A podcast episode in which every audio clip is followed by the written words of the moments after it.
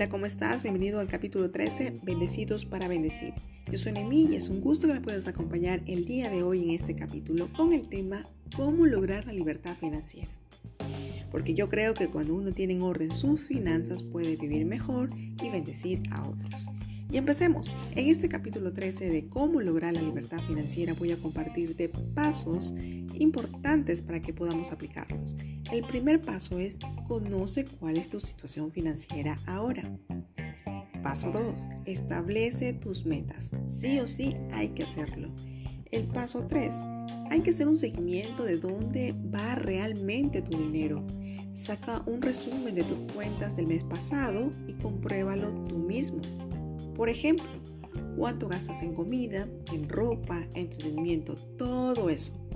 Ahora que tienes un pequeño resumen de por qué tienes o no tienes problemas con el dinero, pues nos lleva al paso 4. Gasta menos en cosas innecesarias. Al gastar menos en cosas inútiles, dos cosas funcionan a tu favor. Tendrás más control sobre la forma en que gastas. Aprenderás que en realidad necesitas muchas menos cosas para sobrevivir de lo que te ayuda a ahorrar más dinero. Y esto también nos conecta al paso 5. Paga la deuda lo antes posible. ¿Sí o no te emociona vivir con deudas? Absolutamente que no. Y el paso 6 es ahorra el dinero excedente para una cuenta de ahorros o para tu fondo de emergencia, pero ahorra el dinero que quizás sobra. El paso 7 es crea fuentes de ingresos adicionales. En un capítulo anterior lo mencionaba, es que tu habilidad, tu pasión puede generar un ingreso adicional. El paso 8, evita la inflación en tu estilo de vida. Pero algunos preguntarán, ¿qué es la inflación en el estilo de vida? Es algo muy sencillo. Cuanto más ganas, más gastas. A menudo no pensamos en ello, pero así sucede. Hay una inflación en nuestro estilo de vida. El paso 9 es invierte en tu futuro. Una vez leí en Instagram que decía, la mejor inversión que puedes hacer en ti mismo es en ti y tu futuro te lo agradecerá. Eso es una oración poderosa.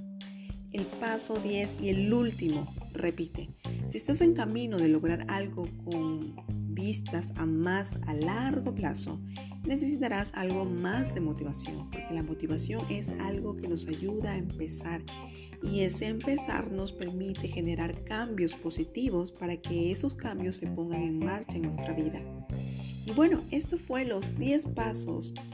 Parecen sencillos, prácticos, pero solamente se van a activar cuando vamos a movernos los activamos y accionamos. Y estos 10 consejos que te dejo de forma práctica es que te va a ayudar a lograr la libertad financiera. Y bueno, Despido este capítulo número 13, no sin antes indicarles y mencionarles que ustedes pueden compartir este episodio, compartir a otros, animar. Si tienen alguna pregunta, comentario, sugerencia, pues pueden escribirlo desde sea de las plataformas digitales que nos escuchen. Será un placer poder aprender juntos en este camino de la libertad financiera. Yo soy Noemí y es un placer y nos vemos en la próxima.